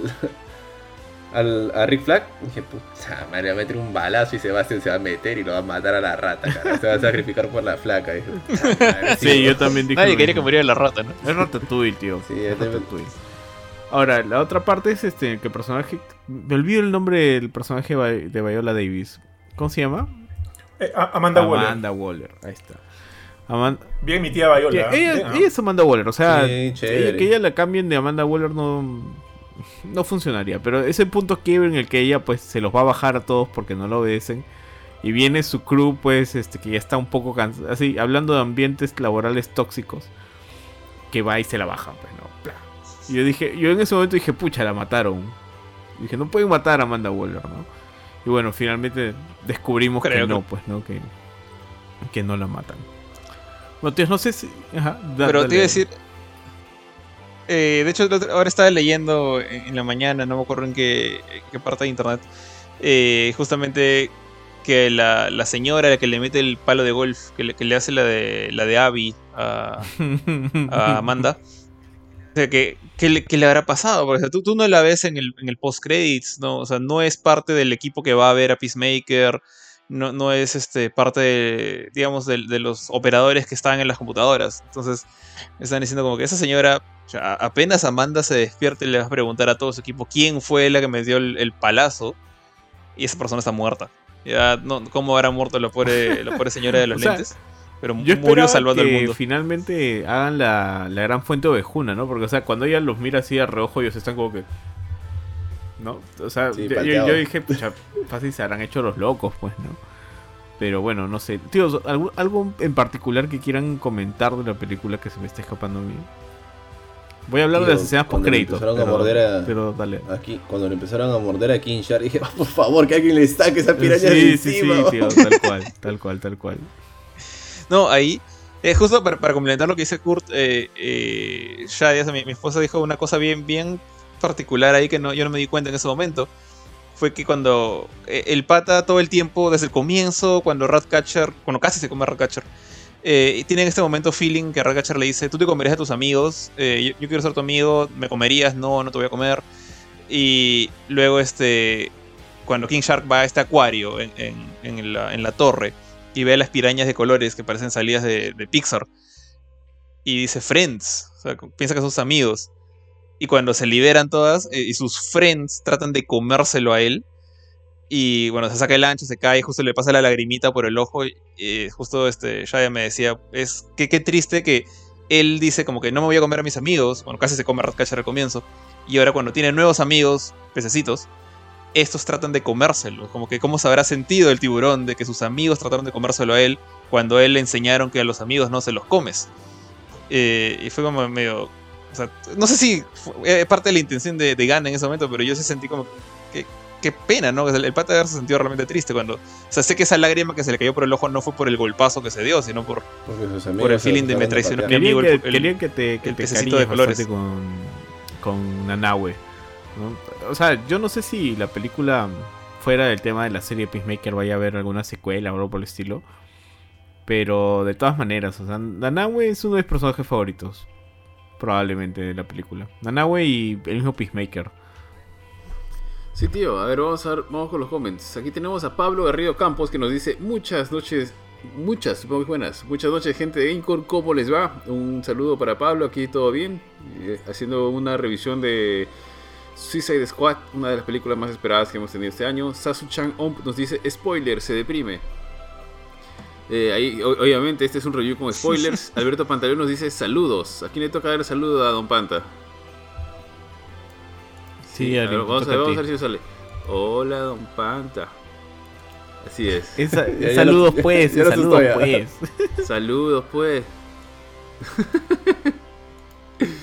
Luego tenemos a Elvis Espinosa, el buen y gran Elvis, que nos dice: Esta película nos hizo encariñar con las ratas. XD. Yo lo acabo de terminar de ver, descargado de uTorrent, y si es una buena película de DC, lleno de incertidumbres, acción sin censura, tipo de película para mayores y al final con una buena lección y donde nos encariñamos todos con los villanos y su gran historia detrás de cada uno. Así es, chicos. Así es, tío. Sí, ni un minuto desperdiciado con cada uno de los personajes. Cada uno tuvo su momento para brillar. Y creo que al final todos completan su- sus propias convicciones, ¿no? O sea, Rick Flag muere defendiendo lo que él cree que es correcto. Ratcatcher consigue amigos. Este, todos se reimen de alguna forma, ¿no? Como villanos. Sí, tío, creo que sí, le da una buena vuelta a los, a los personajes. Eh, obviamente sabes tú que son pues, los malos de la película, pero terminas encariñándote con alguno de ellos. Quizá con la, no sé, con la que menos puedes hacer este, en mi caso, puedes hacer como que matches quizá con, con Harley Quinn, que de hecho sabes que está, que está loca y su comportamiento es así, es este errante, extraño, no sabes qué va a hacer. Pero con los otros sí, o sea, sí, sí te pegas, ¿no? Inclusive, te da un no sé, personalmente me da un poquito de pena que Peacemaker es, o sea, entiendes la lógica, pero dices, pucha, que, que se vaya en contra de su grupo, ¿no? Pero personaje brutal, es paja, felizmente no mueren ni Nanawe ni Sebastián, como dijimos todos por acá. Y me, gustaría ver otra, otra película, sí, definitivamente. Quizá, quizá, no sé, es más como tipo de tipo lo que hemos visto, ¿no? Una misión. O sea, no quiero que investiguen sobre los personajes, sobre sus amoríos, sobre sus orígenes, nada. Quiero, quiero ver una misión, otra misión de Suicide Squad con otros, este, con nuevos personajes, con nuevos integrantes en el grupo. Algo así me gustaría que siga el rumbo a esto. Que no sé si lo tendrá, por lo pronto sabemos que va a tener una serie Peacemaker. Que, la, que justamente está involucrado en esto James Gunn. Así que habrá que ver pues cómo va esto para el futuro, ¿no? Gracias, tío. Bueno, quiero poner, quiero hablar antes de que cerremos y leemos una calificación de la escena post crédito y de esta escena final. O sea, hay una escena final antes del post crédito que a mí me pareció graciosa, que es cuando enfocan a nuestro querido amigo Whistle en la playa muerto y luego tose y se levanta. Y es como que salvaron Corto Maltese, pero no salvaron Corto Maltese de Whistle, ¿no? No sé si. O sea, eh, fue un chiste al final, ¿no? No, no creo que vaya a hacer nada, espero. al menos con la pobre isla, el psicópata de Whistle. Y bueno. Dale, dale. ¿Sabes sabes- sabes a quién me recordó esto de este, este toque de Whistle? Cuando al final de marzo, porque también siempre comenta esta película de Con Air, tío, de Riesgo en el Aire, cuando la película acaba te das cuenta que el loco, o sea, el psicópata Steve Steve Buscemi, Buscemi, sí, sí, sí. Se, queda, se, se queda libre en Las Vegas, ¿no? Y como que para hacer, para hacer, para dar rienda suelta a, a su locura. Alucina que pensé en eso, tío, viendo a, a Whistle como que caminando de espaldas hacia la ciudad. Dije, chuma, ¿y ahora, ¿y ahora qué va a pasar? Eh, solo eso, tío, solo eso. Así es, tío. Y bueno, este. Finalmente. eh, la, la escena post crédito, ¿no? En la cual. Aquí yo. Primero cuando decían, este, ah, estuvo muy cerca de su corazón y, y aún así sobrevivió, ¿no? O estuvo en su corazón y sobrevivió. Yo dije, pucha, es Rick Flag. Y luego muestran que es Peacemaker, pues, ¿no? Y yo dije, ah, bueno. Ah, bueno, o sea, tiene sentido para la serie que se viene, ¿no? Nada más, o sea, fue un tema de conexión para la serie y, y punto. Pero sí, por un momento me emocioné. O sea, no sé, yo sí le tengo algo de cariño a, a Rick Flag en general y, y también al actor. Yo también no ah, me tengo cariño a Rick Flag. Al actor también le tengo cariño. A Robocop. A Yo, Robocop, yo más lo, a más lo conozco, claro, por, por Kovacs, ¿no? De, de Sí. Altered Carbon. Pero bueno, tíos, creo que este, ya hemos hablado bastante de los detalles de la película, así que a ver si le damos una calificación, pues muchachos, a ver. ¿Por dónde empezamos? Este, Johan, tú. A ver, tío, eh, eh, la película me ha gustado. Creo que es obvio, ¿no? Creo que todos vamos por el mismo lado. La película es como que bastante entretenida, es bastante chévere. No se toma tan en serio o, de repente como que tiene los puntos precisos para, para que tú te encariñes o le des como que la importancia necesaria a la trama. Personajes muy buenos. Eh, King Shark creo que ha sido uno de los MVPs. O sea, no quiero que le pase nada. Quiero seguir viendo un poco más de, de este grupo y siempre incluyendo a King Shark. Por favor, nunca dejen de incluirlo. Me parece como que bien, bien, muy divertido. Este, eh, los personajes nuevos, Ratcatcher, chévere, me pareció paja. Eh, algunos que no conocía. Margot Robbie, creo que lo dijo Ari al inicio. eh, siento que la han incluido en una buena dosis, ya como para que no caiga muy pesada tampoco. Porque ella ya tiene como que dos películas detrás de ella y, y, bueno, ya, ya se conoce de ella, ya se sabe de ella. Todos los demás como que muy buenos añadidos. eh, siento que, que esta es una película en la cual James Gunn ha hecho lo que ha querido y le ha salido bien. Y eso es bien paja. Eh, a ver, a ver. Creo que con todo lo que he visto, todo lo que nos ofreció esta película y considerando las anteriores películas de DC, yo tranquilamente le doy esta película un 8.5, tío. Creo que muy bien ganado su 8.5. Eh, me da ganas de seguir viendo más, como le dijo Ari en un momento. Quiero que, quiero que haya un poco más de Suicide Squad, pero con Jeff Gunn de la mano, porque siento que creo que ha sido vital para esta película, para que, para que esta película funcione, todo el, todo el skill de este buen director. Entonces sí, yo me quedo con 8.5, mi estimado tío Shi. A ver, tío. eh, a Jorge, que bueno, vamos a ver si le, eh, que por primera vez le ha gustado una película de DC, ¿no? Entonces, este, vamos a ver qué calificación.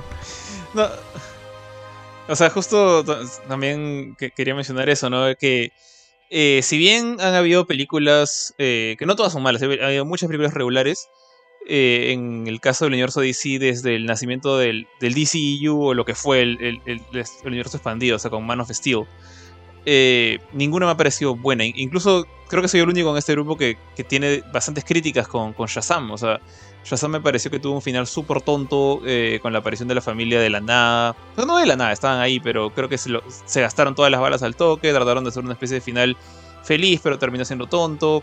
Eh, en general el villano también me pareció muy malo. Eh, pero ese, eh, como, dijo Johan al comienzo, Shazam es como que hasta el momento lo mejorcito que tenía DC. Y yo jamás lo, consideré un peliculón. Es, es, es- está ok esa película. Y, es, y siendo ese como que el mejor momento, el mejor momento de DC, para mí también era difícil decir que había una película buena de DC. O sea, esa era lo más cercano. Y las demás eran regulares como. O sea, regulares como la primera Wonder Woman, eh, malas como Aquaman, o terribles como Justice League de, de Joss Whedon. Oye, incluso el, el Snyder Cut diría que es regular tirando para buena. Eh, pero no llega a ser buena. Esta sí, acá no puedo decir que esa película me parece Porque- mala. O sea, ¿y esa Joker película me ha divertido gusta? un montón. ¿Cuál? Joker. Ah, Joker no, no, la, no la consideré justamente cuando hablé con Johan de eso porque eh, eh, no, así como Dark Knight, por ejemplo, de Nolan, o la, la trilogía de, de- de Nolan y Bale, eh, siento que eh, no son parte de esta cosa, de este, de este amorfo universo de Henry Cavill, de, de Ben Affleck, de Gal Gadot, mientras que Suicide Squad y esta también, estas sí lo son. ¿Ah, sí son? Entonces, por eso es que no incluyo Joker del- del y no, y universo no este he visto. Joker. Suicide Squad es Eh, parte del universo de Snyder. No. mm, técnicamente, técnicamente, o sea, es como, como dijimos al comienzo, es, es difícil saberlo ahorita. Pero si, te pones así como que a ver los detalles, podrías hacer la conexión, porque Harley y, y- sale en Suicide Squad 1. Y en Suicide Squad 1, al comienzo sale Batman. Cómo es que Batman atrapa a Deathshot y atrapa a Harley. Entonces, es la Harley del universo de Batman de Affleck, que viene a ser el universo de Snyder. Entonces, por eso es que lo, considero como parte de todo este, de este bodoque de, de películas que no sé si están conectadas ya. Entonces, sí ignoré a Joker por el momento y aparte que no he visto Joker. Honestamente no lo he visto. eh, me han hablado flores y me han dicho. Entre gente que me ha dicho que es regular y gente que me ha dicho que es muy buena. Algún día la veré, la tengo y metí en el hijo duro. Pero ignorando Joker ignorando todo lo que es eh, Nolan, o sea, concentrando, centrándome solamente en este universo de, de donde nacieron todos los personajes que salen en Justice League, esta, esta película me parece la mejor. O sea, realmente. Y esta es la única que, que- No solo la mejor, es la única que puedo decir que es buena. Y, ta- y me ha entretenido tanto, me pareció tan, tan buena que, que yo sí le daría incluso un 9 a esta película. Eh, no le he encontrado momentos así sumamente. No le he encontrado momentos que se sentido al- alargadas, que se sentido como que ya acaba la escena, apúrate.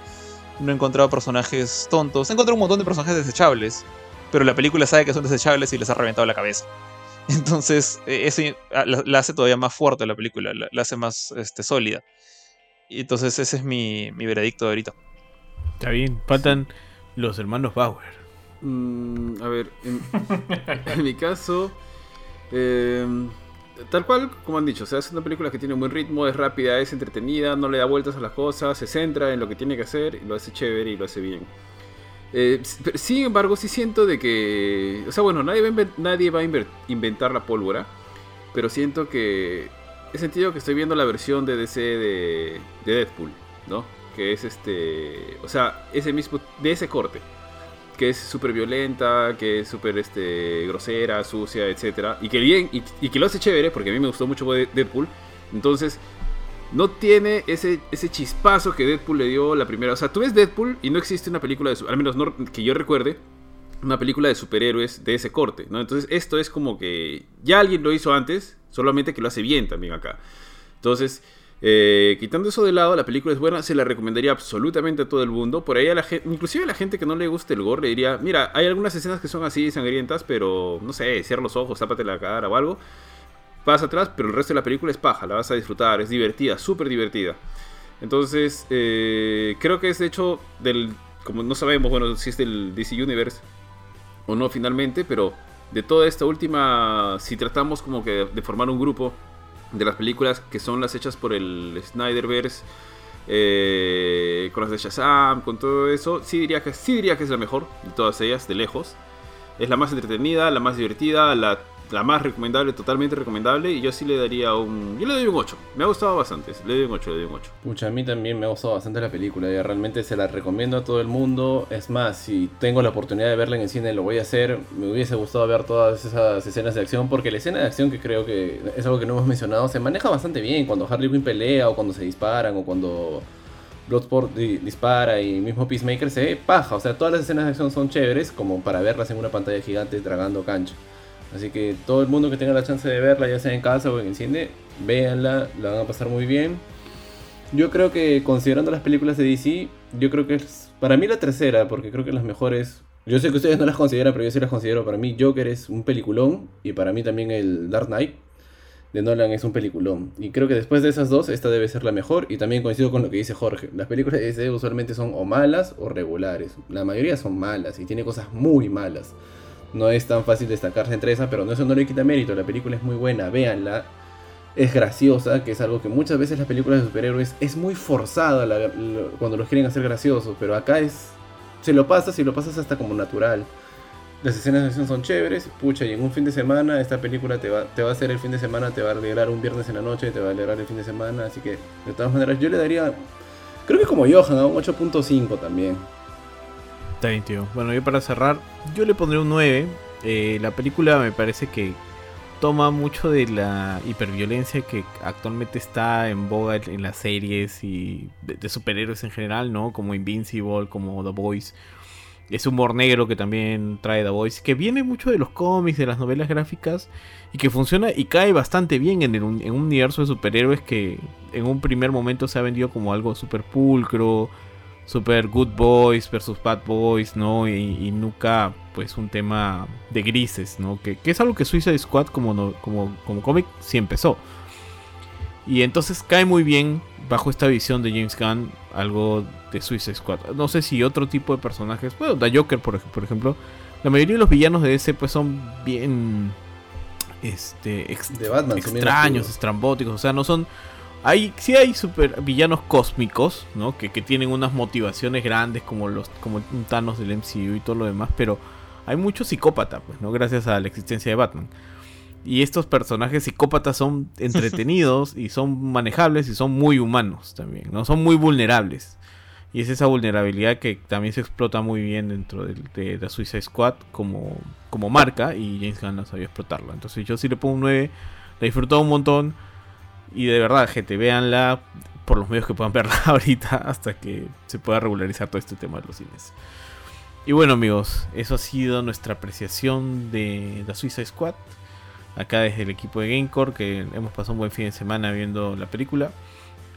Y bueno amigos, eh, antes de despedirnos, este, vamos con los cherries, con los grandiosos cherries. ¿Y a quién le toca hacer el cherry? Porque todavía no me lo sé de memoria. Eh, Ari, tú. Sí, tíos, tal cual, no se preocupen. Eh, chicos, no se olviden que ya tenemos activo el programa de colaboradores. Por favor, pueden unirse, vayan a nuestra página de Facebook. Ahí van a encontrar el botón de unirse al grupo de colaboradores. Los 100 primeros colaboradores reciben un polo gratis, un diseño exclusivo diseñado por el Gran Kuruchim. Ese polo no se vende en ningún lugar, no se puede obtener de ninguna otra manera. Nuestro polo año 1 de colaboradores está ahí. Todavía tenemos bastantes, así que no duden en inscribirse. Es un polo este, monstruo para que lo puedan usar, para que lo lleven a todos lados. Y ya si quieren, no sé, se casan con él. Eh, aparte de eso, tenemos activado también el grupo de, de colaboradores, donde están todos los colaboradores, colaboradores con nosotros en Telegram, que se llama Gamecore Plus, donde conversamos, nos mandamos memes, coordinamos y demás. Los colaboradores además participan de sorteos exclusivos para ellos. A la fecha ya hemos obsequiado un Resident Evil Village Deluxe Edition, headsets de Turtle Beach. Eh, ¿Cuál es el último que hemos obsequiado? Unos earbuds de, que, que tengo que tenemos que entregarlos, unos earbuds de Xiaomi.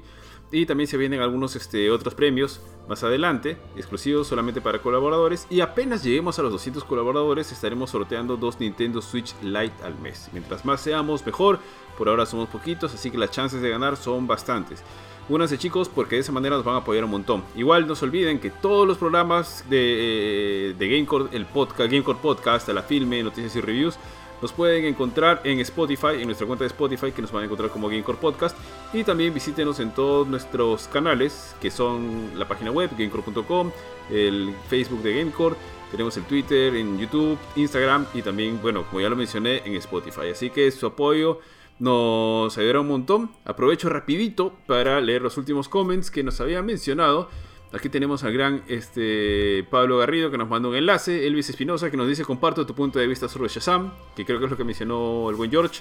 Luego Lugo Camilo nos dice hola. Hola Lugo, un gusto tenerte por acá. Pablo Garrido Campos nos dice me encanta el gore y veré la película hoy día. Mi puntaje aproximado es de 9.8 y ya, se, y ya se animan a jugar Back 4 Blood, afinen la puntería. Hemos estado probando el otro día, el juego está brutal, chequenlo, está el video ahí en, en Facebook. No se olviden que también tenemos el snack que sale en YouTube, que por ahí este, van a encontrar algunos capítulos. Ángel Cerván nos dice, ¿van a hacer reseña de los primeros capítulos de What If? Cholo. Obviamente, Ángel. Obviamente. De todas maneras. Sí. Todos somos fans, Bueno, sale fans mañana. de Marvel. Tío. Yo. Sí, tío, ya está por salir. Yo no me consideraba un fan de Marvel, pero la verdad es que las series me, ha- me han ablandado El 11, cocoro, el 11. tío. Demasiada buena calidad ¿Ah, sí? en Disney Plus, tío. Demasiada buena calidad. Mucha calidad. Ni con los cómics te, te considerabas fan, pucha, me gustaba. No, a mí sí me gustaba, o sea, sí, pero. O sea, me gustaba, pero creo que lo último que han hecho ya es demasiado. O sea, por ejemplo, no me gustaba. Ahora, ahora los flashea. Ahora Sí, flashea, tío, sí, tal cual. que sí, sí, sí. que tal cual. O sea, mi re- mi respeto- mis respetos para la gente que está detrás, tío. O sea, este amarre que hacen entre las series y las películas es sí, increíble. bro. Nadie lo ha hecho hasta ahora. Increíble, Le ha ligado, le ha chuntado, tienen la plataforma para hacer lo que es Disney Plus. Espero que el presupuesto les esté dando, espero que, que los números les estén dando porque no quiero que paren de hacerlo. Creo que hasta ahora tienen una racha ganadora. O sea, todo lo que han sacado en las series es brutal. Hay, hay definitivamente, quizá la más la menos este, a mí personalmente no la de Falcon de Winter Soldier es la menos este la que menos me ha terminado de capturar me gustó igual pero es la que menos igual pone cosas chéveres como el US Agent y demás tiene momentos bien bacanes pero creo que WandaVision y Loki están muy por arriba todavía tienen una nota mucho más alta personalmente Eh, y nos así que obviamente vamos a hablar de los capítulos de What If sobre todo porque ya se ha dicho de que son canon para todo el MCU aunque el buen Robo George Jorge, odie, odie todo lo que es lo relacionado a los, no, ya- este, yo les he explicado. yo ya les he dicho que el, el multiverso no es el problema. El problema es cuando metes a Fox como un como Yo como creo que te vas universos preparando. Sí, ya te ya, vas ya, preparando la idea para, nomás, para ese Far. ¿ah? Te vas preparando. Sí, tío, ya está la idea nomás. Todo, ahorita todo es posible. Todo está permitido gracias a los multiversos. El gran Elvis Espinosa nos dice, ¿dónde está el link para el grupo de Telegram? Eh, lo puedes encontrar en el grupo de colaboradores en Facebook. O sea, Facebook Ya tiene lo su encontró, ¿ah? grupo de colaboradores. ¿Ya lo encontró? Chévere, si lo tienen ahí. Este, Ya lo ¿Qué encontró. más, qué más puedo decir? Ya lo tienen y punto. Pablo Garrido nos dice, colaborador de Gamecore en serio, ¿dónde? Chequealo en Facebook, Pablo, ahí está. Aunque nos pusiste. Y hace un día también. ya es colaborador. ya. Es colaborador. Ya es Chévere. colaborador. Elvis y Pablo, ya estaremos conversando por ahí. A todos los que se unan también, por favor, comenten, conversen. Estamos ahí siempre, los cinco dándole vuelta para, no sé, reírnos un ratito, comentarles lo que se viene y demás. Así que chicos, creo que ya terminé toda esta, toda esta parte. Por mi parte me despido, les dejo a mis compañeros para que se puedan despedir. Tío Bofetín. Igualmente, gracias tío Bofetón. Este, oye, paja que Elvis y Pablo ya estén unidos. Ellos son como que parte de los seguidores legacy de Gamecore, tío. Como no, no eran parte del programa de colaboradores antes. Creo que Elvis sí, Pabl- Pablito todavía no, pero paja, paja tenerlos ahí, chicos. Ya vamos a estar conversando en el Telegram. Eh, gracias a todos, gracias a todos por este, acompañarnos en este programa, por, por, la, por los comentarios, los, los shares, las compartidas, todo eso siempre nos ayuda bastante. Ya se han hecho todos los cherries. Solo para recordarles que también entren a www.gamecore.com donde siempre estamos actualizando la página web con noticias, artículos, reviews y demás cosillas. Baja a hablar de Suicide Squad, es una película que a todos nos ha gustado mucho y ha tocado una buena película en la filme y me alegro que haya sido con, con una de DC. Entonces, nada, muchas gracias Jorge, Curchín, Ari, este, Benito. Y nada, pues nos vemos. Probablemente de repente mañana hagamos un stream. Vamos a acordar bien porque todavía tenemos un día más para seguir probando Pack for Blood. Pero de repente, de repente, de repente lo probamos a través, o sea, un stream a través de YouTube. Pero ya, vamos a comenzar entre nosotros. Gracias otra vez, chicos. Cuídense mucho. Chao. Igualmente, gente, gracias por habernos acompañado, gracias a todos los colaboradores, gracias Elvis, gracias Pablo y, y nada, si pueden darle, definitivamente los que todavía no la han visto, vean la película de Suicide Squad, muy buena película y nada, así que con eso me despido y un abrazo hasta la próxima transmisión. Bueno, eh, igualmente yo, eh, gracias a todos los que nos han acompañado. eh, también recomiendo ampliamente la película, ha estado muy, muy divertida. Ahorita, bueno, como dijo Benito, esta carrera en los cines, bueno, hay, hay otras maneras de verla. De hecho, ahorita la- lamentablemente en HBO Max creo que hay que esperar hasta el 19 de agosto, pero si usan VPN pueden verla con su, con su cuenta regular de HBO Max. Creo que eso es completamente legal. Así que si quieren pueden aprovechar por ahí. Y sin más, nos vemos muy pronto. Chau. Bueno amigos, yo también me despido. Este, estamos conversando este fin de semana ahorita, nos quedamos conversando Johan para ver si mañana hacemos algo. Igual Pack for Blood está brutal, así que cuando podamos hacer pues así un, un- algo con colaboradores o entre nosotros, ahí bacán es eh, Left 4 Dead otra vez. Así que bueno, muy buenas noches y que tengan un excelente sábado. Chau chau. Chao. Chao, buen fin de semana, chao. Chao.